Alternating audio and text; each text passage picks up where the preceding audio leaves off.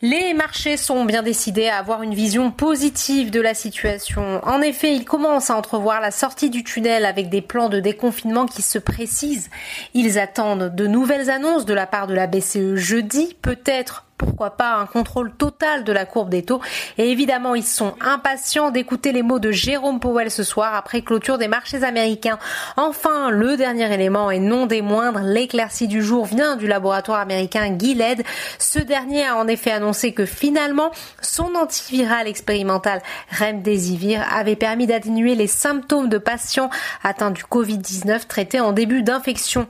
Le CAC 40 clôture en forte hausse, plus 2,22% et termine à 4 4671 points.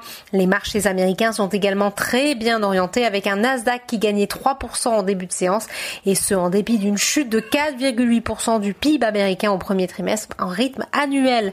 En France, la séquence de rebond est marquée par de nouvelles publications de résultats. Le secteur aéronautique fait face à ce qui est sans doute la plus grave crise de son histoire et sans surprise, Airbus a fait état mercredi de résultats nettement dégradés au premier trimestre. Le chiffre d'affaires du groupe a reculé de 15% à 10,63 milliards d'euros. L'avionneur européen accuse en outre une perte nette de 481 millions d'euros contre un bénéfice de 40 millions à la même époque en 2019. Les investisseurs semblent apprécier la transparence en matière de communication et l'espoir d'un traitement contre le Covid-19 qui permettrait de relancer le trafic aérien dans les mois à venir. Le titre affiche la plus forte hausse de l'indice, plus 10,42%. A contrario, la crise a profité à Carrefour qui a bénéficié d'une hausse des achats de précaution. Le chiffre d'affaires trimestriel du groupe affiche une hausse de 7,8% sur un an. À données comparables, le titre gagne 3,73%. Les banques sont toujours portées par la perspective de nouvelles annonces de la BCE.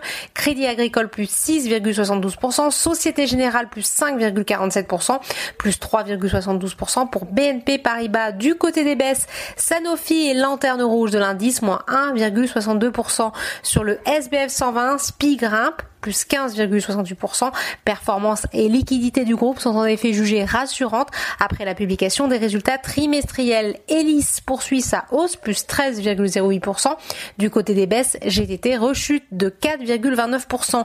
En outre, bien que la, la volatilité reste la règle, on assiste ce jour à un rebond du pétrole grâce notamment à une augmentation moins importante qu'attendue des stocks américains. Résultat, les valeurs parapétrolières en profitent.